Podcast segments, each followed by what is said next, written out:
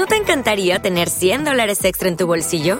Haz que un experto bilingüe de TurboTax declare tus impuestos para el 31 de marzo y obtén 100 dólares de vuelta al instante. Porque no importa cuáles hayan sido tus logros del año pasado, TurboTax hace que cuenten. Obtén 100 dólares de vuelta y tus impuestos con 100% de precisión, solo con Intuit TurboTax.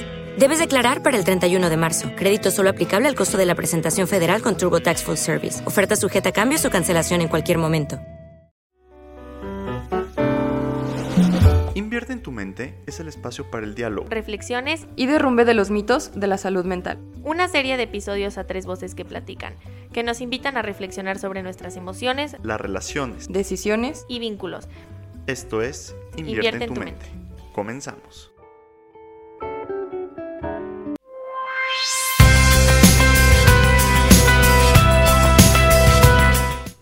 Cambia, todo cambia, que yo cambie no es extraño, dice Mercedes Sosa en alguna canción o con, quien ustedes la hayan escuchado. Después de todo, lo que nos hace humanos es justamente eso, asumir que los humanos cambiamos, nos transformamos, crecemos y si no lo hacemos, moriremos. Hola, ¿qué tal? Bienvenidos y bienvenidas a este su espacio, ya la quinta temporada de Invierte en tu mente, este espacio que abre Instituto Bienestar para dialogar, debatir y reflexionar sobre la salud mental. Y bueno, como siempre, me acompaña mi socia, amiga, compañera de viaje, confidente. ¿Qué más? No lo sé. Pero, pero eso habla de todo lo que hemos compartido, sobre todo últimamente.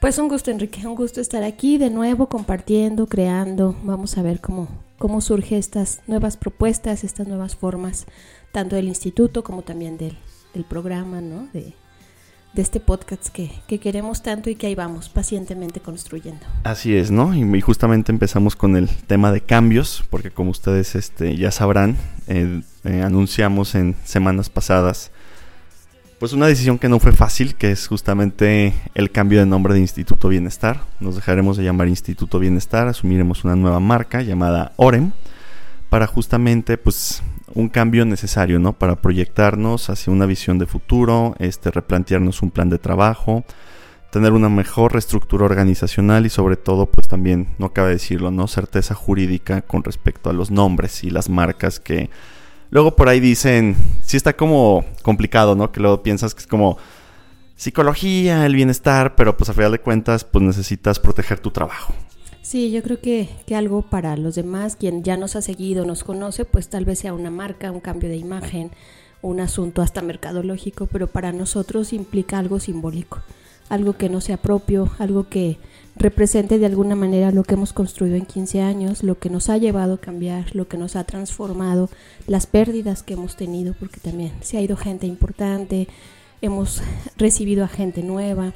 O sea, todo, todo este proceso que justamente hoy queremos hablar, que es, que es cambiar. Justamente hablar de lo que implica cambiar, crecer, transformar, perder, ganar, romper, ¿no? Romper vicios, romper estructuras, romper aquello con lo que no, preguntarse. preguntarnos, claro, entrar en angustia. Este, el otro día pensaba como, más bien recordé en un proceso de terapia con una paciente, una frase que decía una de mis maestras, cambiar es como una llanta de un coche, ¿no? Que siempre va dando vueltas, pero justo en ese dar vueltas se va moviendo, ¿no? Entonces así, así es lo humano, sentimos que damos vuelta en lo mismo, a veces hay que retornar, hay que regresar, hay que recuperar, pero pues es dar el salto a que ese movimiento vaya siempre hacia adelante. Exacto, ¿no? Y bueno, justamente pues buscamos el cambio para crecer, para fortalecer lo que nos hace ser quienes somos, nuestro equipo, nuestros valores, nuestra misión, escuchar. Pero como todo cambio, es un proceso que ha implicado un recorrido de dudas, de rupturas, de creencias, malos hábitos, romper vicios y entre otras cosas que ya lo habíamos platicado. Y lo más importante es cómo esas cosas se van a transformar o deseamos que se transformen en algo bueno para todos. Exacto. Muy Nuestra, desde nuestra imagen, nuestra presencia social y nuestro equipo de trabajo muy, muy en particular. Y pues bueno, partiendo de, de ahora sí que medio, pues no, pues como, como que como que el episodio del cambio ya lo teníamos programado, pero bueno, ahorita los tiempos ya coincidieron con justamente los cambios que vamos a tener aquí en Instituto Bienestar. A partir del 11 de abril, OREM, que bueno, invierte en tu mente, seguirá llamándose invierte en tu mente. También importante, o sea, Instituto Bienestar, no nos cambiamos de domicilio, no vamos a, es simplemente un cambio de marca, ¿no? Un cambio, una nueva cara. Y pues bueno, ya los estaremos informando. Pero hoy a lo que nos cruje chencha. Pues sí, yo creo que, que decidimos hablar del cambio porque pues cambiarnos hace humanos, ¿no? Aquel, aquel que está siempre en la misma posición, en la misma postura, pues no ha crecido, no cambia. Entonces pensaremos que la palabra cambio viene del latín cambium, la cual hace referencia a la acción de hacer un trueque, dar una cosa por otra. En nuestro entendimiento también podemos entender el cambio como ah, reemplazar algo, sustituir o modificar. Por lo tanto, si un cambio es un intercambio de una cosa por otra, por ejemplo, es cambio mi estado de soltería por un estado de matrimonio, por ejemplo. No puedo cambiar mi posición de víctima, pero a una posición activa. Creo que esto es importante pensarlo, ¿no? ¿De dónde a dónde me voy a mover? Pensé como en cosas muy superficiales, bueno, ni tanto, porque de una posición de víctima a una activa, pues es así, ¿no? Y pues en ese cambio suponemos que hay una ganancia, pero el reto es la pérdida. Sí, porque hay un movimiento, ¿no? Esto que decías como de uno a dos, o sea, es desplazarte, es tú tener la fuerza para moverte. Así es, y en el ser humano movernos o hacer este cambio implica un acto de voluntad, ¿no? Algunos dirían que no, este que no es cierto, que porque la gente no cambia, otros te dirían, no, es que tu inconsciente, sí, yo no voy a discutir si está lo inconsciente o no presente, ¿no? La resistencia al cambio se va a presentar, eso ahorita lo pensaremos, pero el cambio implica un acto de voluntad, un acto de decir, de verdad quiero hacerlo, voy a pagar los costos y es en ese proceso donde vamos a ver si soy capaz de dar, o sea, de pasar de una posición a otra y de dar algo a cambio de lograr esa otra posición. Y lo decías antes de que te interrumpiera, ¿no? O sea, la pérdida. O sea, al final de cuentas sí tienes que dejar... Hay una... Ahorita recordé la escena de Interstellar, ya de las últimas, que dice algo así como, tienes que dejar algo atrás. Por supuesto, por supuesto, ¿no? Y, ese, ese algo o, el cambio se vuelve muy difícil porque el reto no es lo que vas a ganar.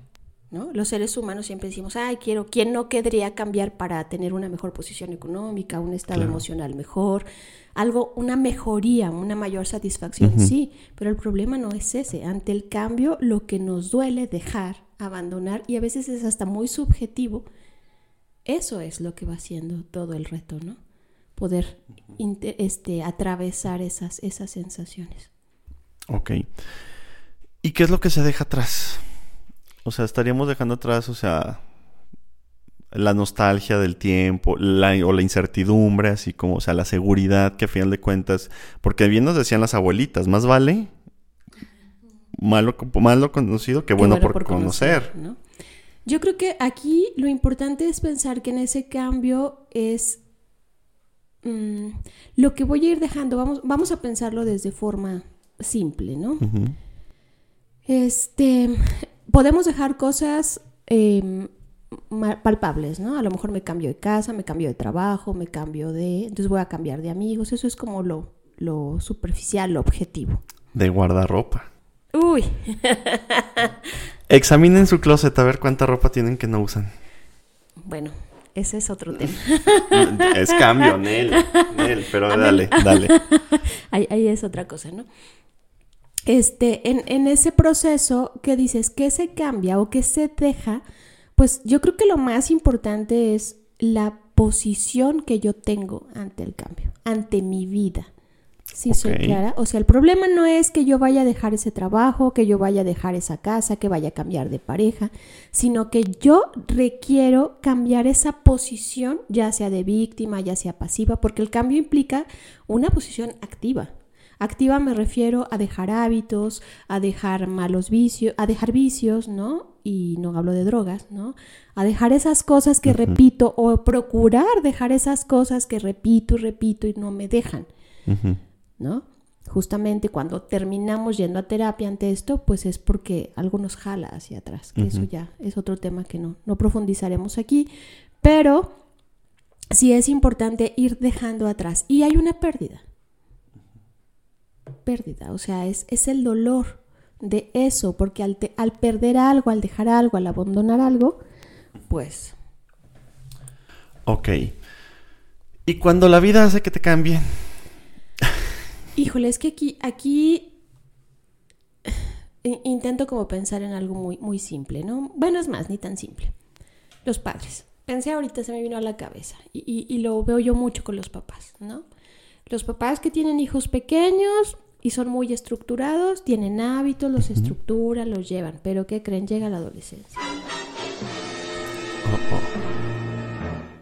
¿No? Y entonces la adolescencia empieza a confrontar a los padres. ¿Por qué? Porque ahora el adolescente habla lo que no habló, o cambia, o de hecho la adolescencia es una si era mi chiquito. De cambio. Era el que siempre hacía la tarea.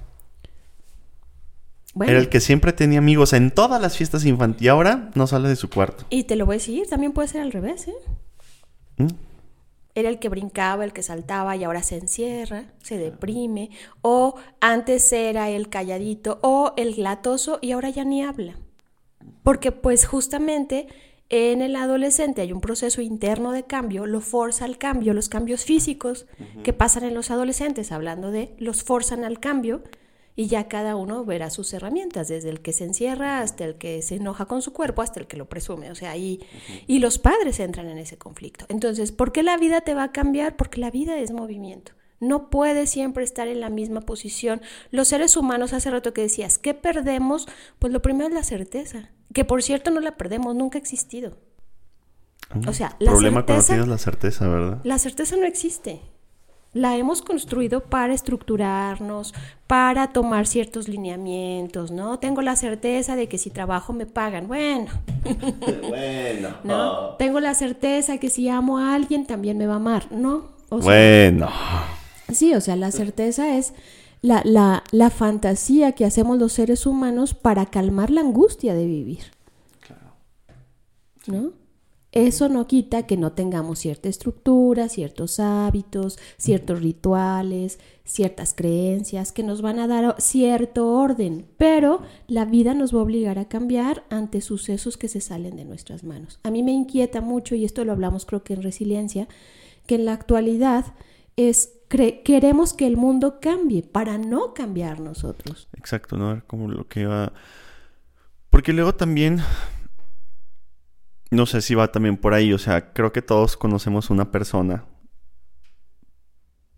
o sea, de la tía principalmente, yo creo que es, que es la de, que, o sea, es que hace 30 años se fue tu tío, o sea, y es como, mm, señora, o sea, entiendo que fue difícil, entiendo que en su momento debió de haber sido muy complicado, muy doloroso, pero ya 30 años. Pero fíjate, voy a seguir. O sea, el mundo ya no es el mismo. Claro, pero fíjate, y, voy a seguir con eso para pensar lo difícil que a veces es cambiar. Sí, no, me imagino. Tú desde afuera dices, hace 30 años que se fue el tío, pero a lo mejor lo que ella no ha cambiado no es al tío.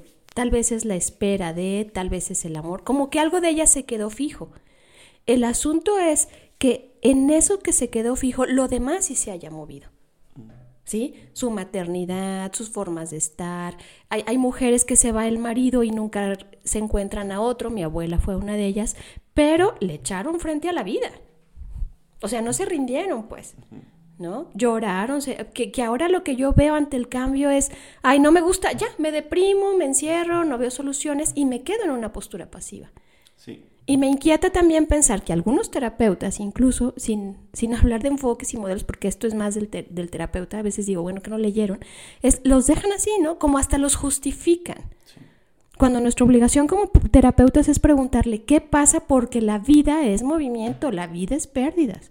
Y sí, aquello, aquello que perdiste, ese hombre que se fue, pues ese fue el hombre, pero ¿y lo demás? Creo que por eso a veces es tan difícil mirar el cambio, porque sí, la tía extraña a ese hombre. Hay un, hay un cuento muy bonito. La imagen de ese hombre, sí, inclusive. Bueno, lo imaginario, lo que se imaginaba de ese hombre. Sí, pues depositan la esperanza, ¿no? La espera. ahorita recordaba, hay un libro, mm, pues a mí me gusta, la verdad, hay muchos, pero en, ese en particular se llama El Camino de las Lágrimas de Jorge Bucay, creo que alguna vez Norma también lo mencionó por aquí. Sí. Y por ahí viene un cuento que para no hacerles el cuento largo, habla de una isla de los sentimientos que se hunde y entonces se van hundiendo y de repente él va en una lancha, ¿no? Y va un viejito acompañándolo y está en la nostalgia, ¿no? Es que ya se fue, es que me dejó, bla, bla, bla. Y de repente llega al otro lado de la isla, ¿no? Y lo baja. Entonces él se queda, pues ¿quién me trajo, no? Y entonces ¿Quién eres tú? Le dice, este, mm, ¿quién se va? Se tiene que ir de la isla y le dice, soy el tiempo, porque solo el tiempo cura una herida de amor, ¿no? Entonces, aquí digo, es, justamente esto que, que, queremos hablar hoy, ¿no? El cambio implica un proceso de llegar de un lugar a otro, una posición activa, y el tiempo, no, el tiempo te puede llevar, es más, el tiempo se va, el tiempo te mueve. Eres tú el que tiene que ir haciendo algo en el tiempo. Desde cosas sencillas como levantarte todos los días, y dice Víctor Fran, la vida adquiere sentido en pequeñas cosas que hacemos en la vida, ¿no? Sí, también hay que bajarle las expectativas, ¿no? Que luego es como, o sea, luego también está este discurso actualmente, ¿no? Como todo es mental, que ya saben que a mí yo he dicho harto, o sea, muchas veces que, pues claro que todo es mental, güey, o sea, pues en lo humano. Pues, ajá, o sea, entonces, ¿qué, ¿qué, quieren que sea? O sea, obviamente todo es mental. Pero en estos, que ya lo habíamos dicho, ¿no? O sea, los discursos, o sea, pues sí, muy, este, ser felices gratis, este, todo es mental, o sea, los cambios son rápidos. Es que es la paradoja, y yo creo que acabas de decir algo. Ante el cambio, el único que tiene que enfrentar el dolor del cambio o la apuesta del cambio es la persona en sí. El asunto también cuando dices, los demás, si no cambiamos, lo demás nos cambia, volvemos. Cuando amas a alguien, sea un hijo, tus padres, tus hermanos, tu, tu trabajo, trabajo. ¿Sí? ¿Sí? Por no perder, es justamente ante la angustia de perder, algo se tiene que mover y defender lo propio. Hace rato que decíamos de la marca, ¿no? ¿Por qué hicimos una marca? Porque el nombre de bienestar ya andaba en todos lados y dijimos algo propio, algo que sea mío, de lo que yo pueda apropiarme, de sentir que yo construí o que hemos construido. El asunto, más allá de eso, es ante el cambio tú quieres, o, o ante el temor a la pérdida, perdón, pues lo que tienes que hacer es defender. El asunto es que a veces hay que defender para no perder, pero también a veces hay que asumir que hay cosas ya indefendibles. Sí, que Una persona que ya no te ama, y esto es de los temas de pareja más sutiles, por eso no doy terapia de pareja, es cuando uno de los dos dice ya no, ya no hay relación. Punto. Aunque duele el alma, aunque te duela, aunque haya hijos, cuando el 30 otro años de matrimonio. así. Cuando el otro dice ya no quiero, ya no hay pareja, ya no hay apuesta conjunta. Y entonces claro que duele, ¿no? Decía Luciano Lutero por ahí. Hay quien trabaja la separación, pero no el duelo. O sea, ¿no es lo mismo? No. La separación es, ah, ya entendí que aquel ya no está, aparentemente. O sea, ya Ah, puedo levantarme. Pero si no trabajo mi duelo, hace rato que hablabas de la tía, Mm. que quién sabe que será la tía, ¿no? Ese es el asunto, es, tengo que asumir que se perdió.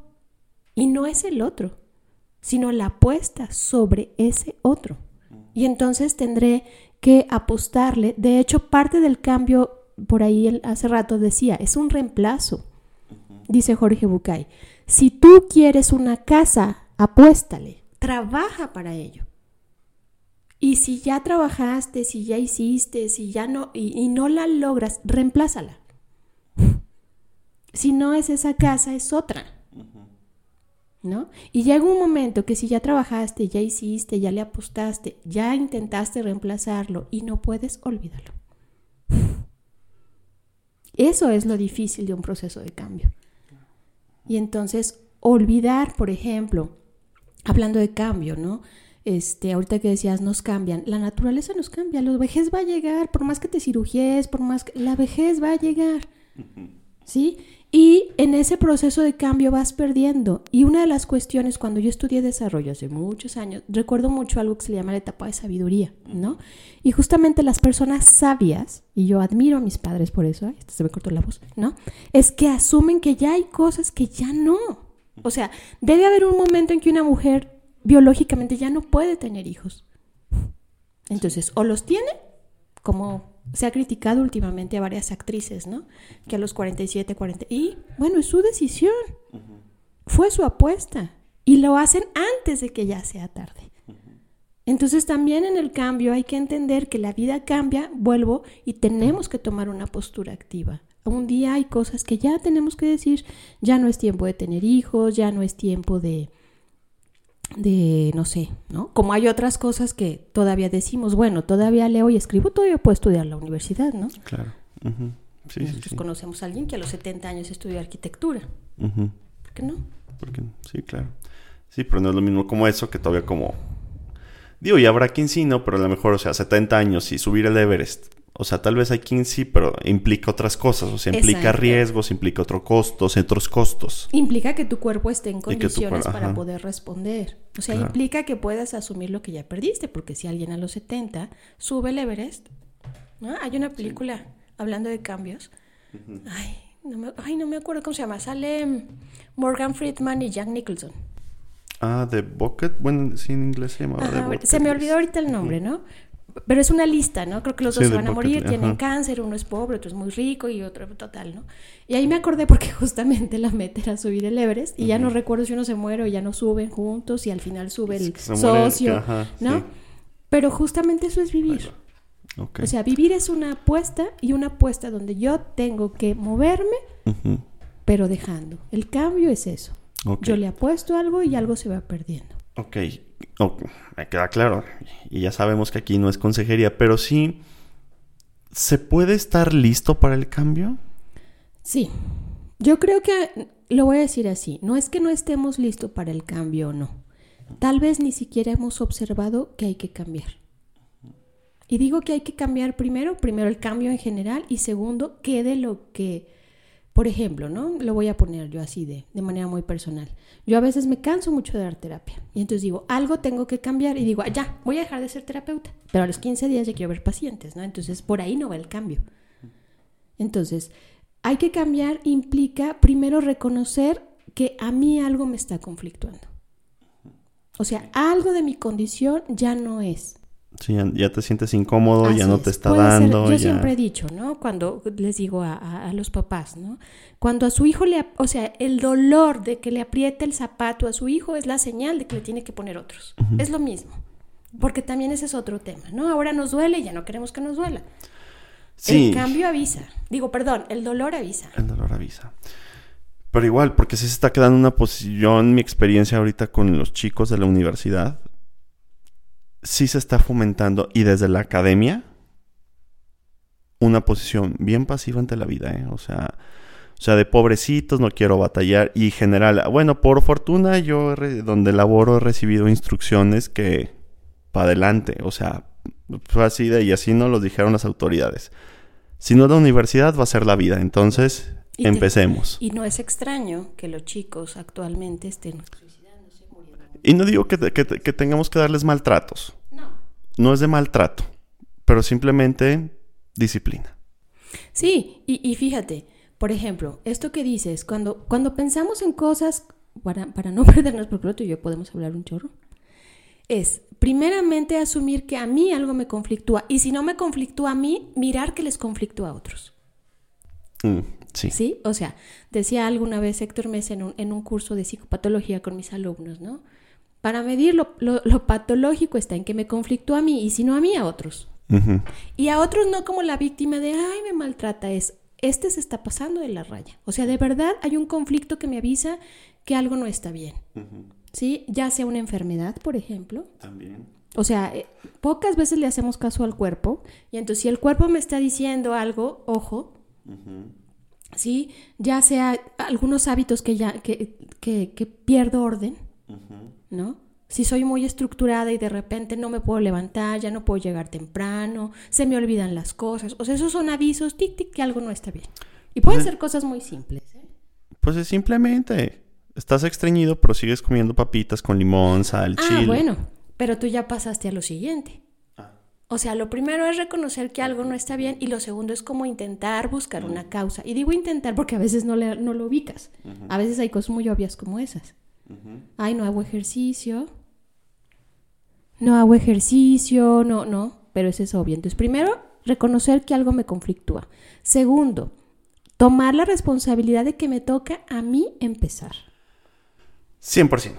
O sea, en la relación de pareja, y esto yo lo veo en consulta, que la gente llega y dice, quiero, es que me acuerdo de Patti López, a quien quiero y admiro mucho. Ay, la queremos mucho y le mandamos un fuerte saludo. Así es. En un- en un- cuando estábamos en Agua Clara, creo que esto ya lo había comentado, ¿no? Ella dice, vamos a hacer un intercambio de maridos, por eso me acordé, ¿no?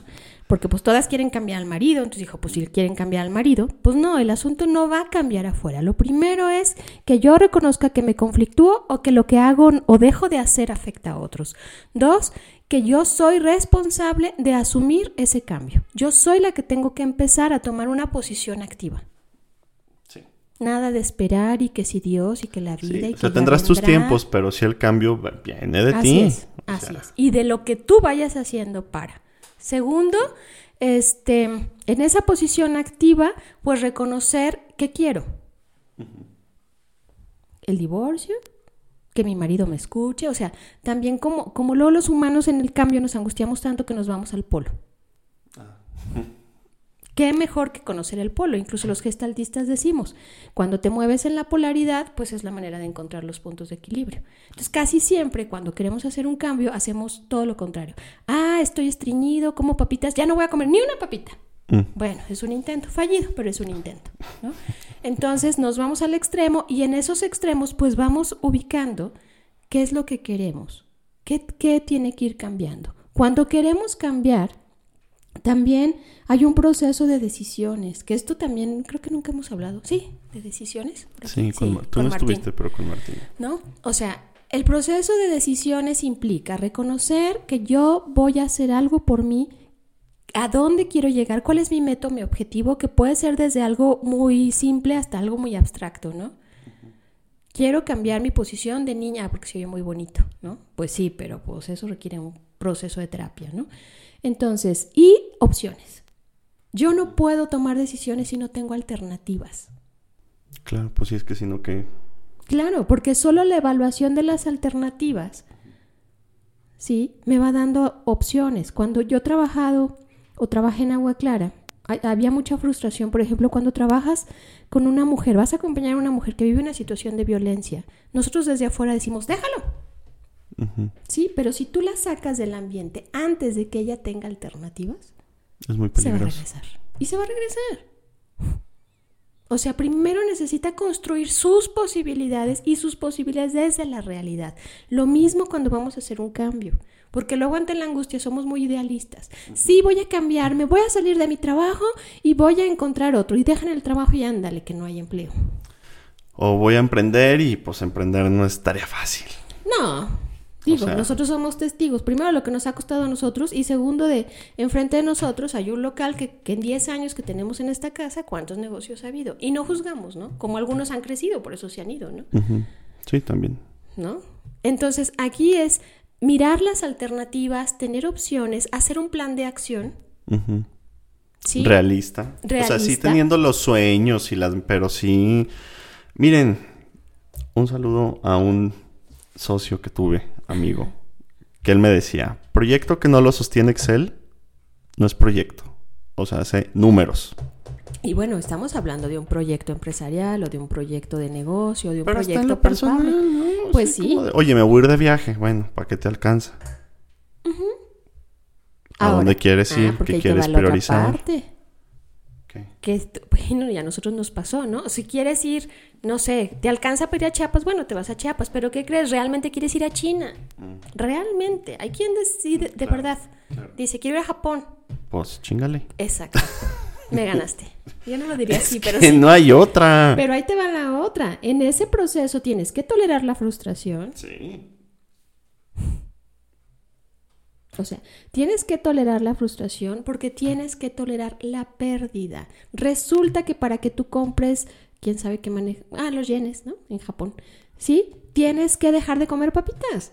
Tienes que pagar un costo. O sea, lo más difícil del cambio es... O trabajar horas extras, o le bajas a Starbucks. Hay una frase cotidiana que dice, vale la pena.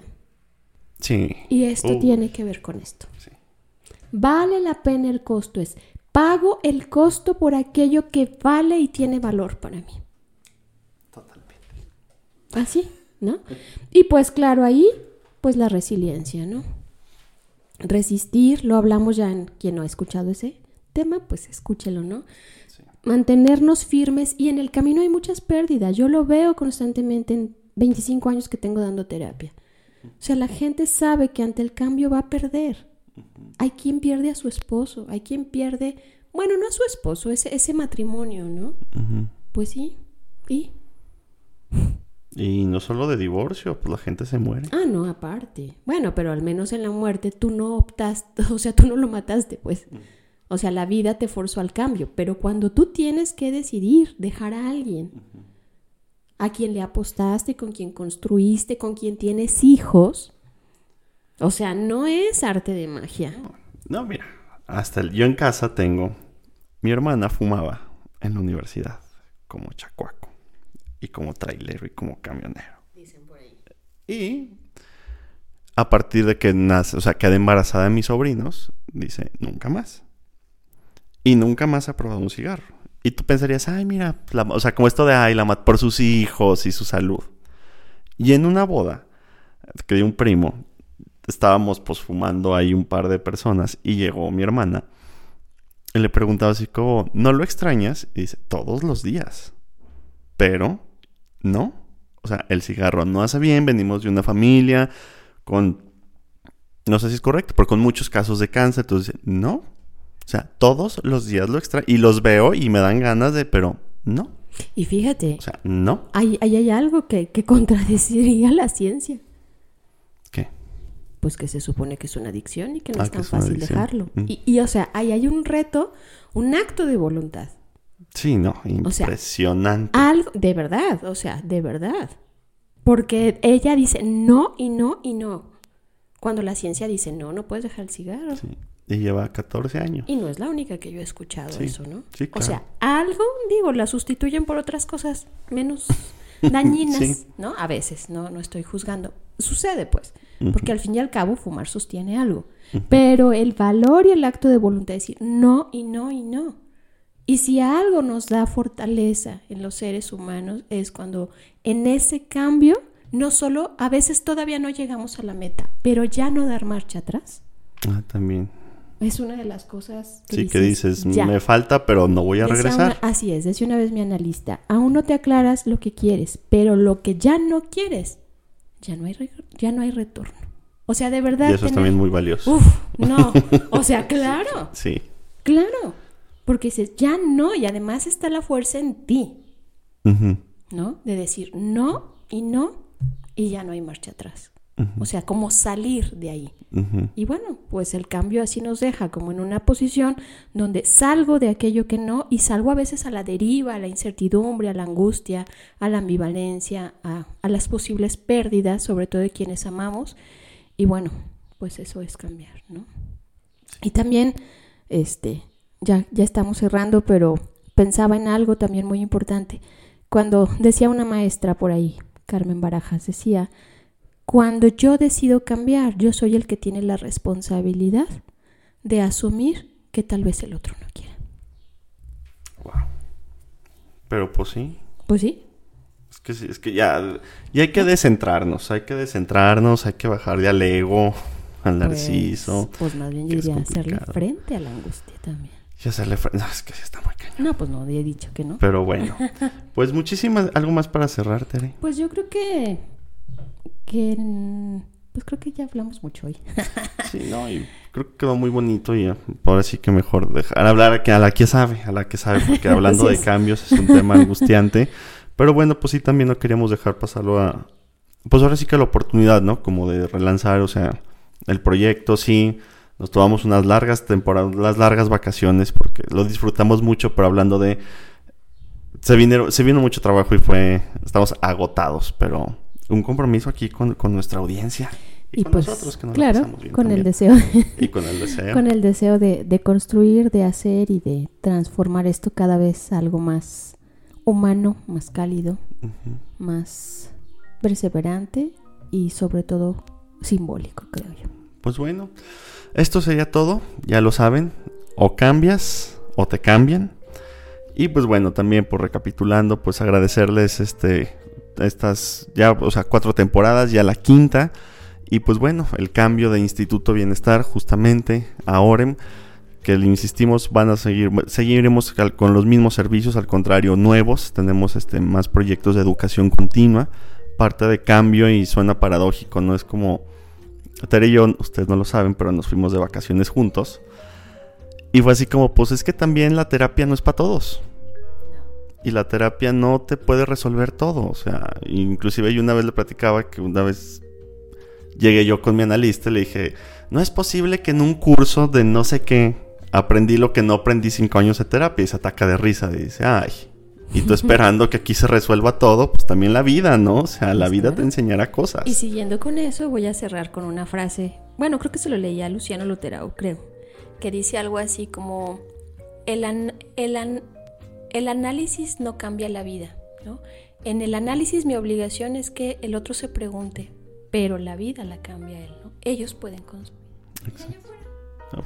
Entonces por eso vean películas, vayan al teatro, escuchen música, tengan amigos, tengan compartan con otros y vean todo. Y esto es una pedrada para mí porque yo soy muy azotado de novio. Vean todo, traten de ver todo y les digo, pues bueno, vamos a tener grandes, o sea, vamos a tener este ciclos de conferencias para padres, vamos a tener talleres de formación humanista con un toque un tanto sí terapéutico, pero más como de desarrollo, de escucha, de compartir, desayunos para mamás, entonces talleres de manejo de talleres estrés, de manejo de estrés círculos de lectura, entonces pues ahora sí que este cambio nos llegó como anillo al dedo. Esto sería todo, muchísimas gracias, bienvenidos a esta quinta temporada con vamos a tener temas súper bonitos, escuchando también sus necesidades, sus sugerencias y sus comentarios. Esto fue Invierte en tu mente. Nos vemos la próxima. Hasta luego.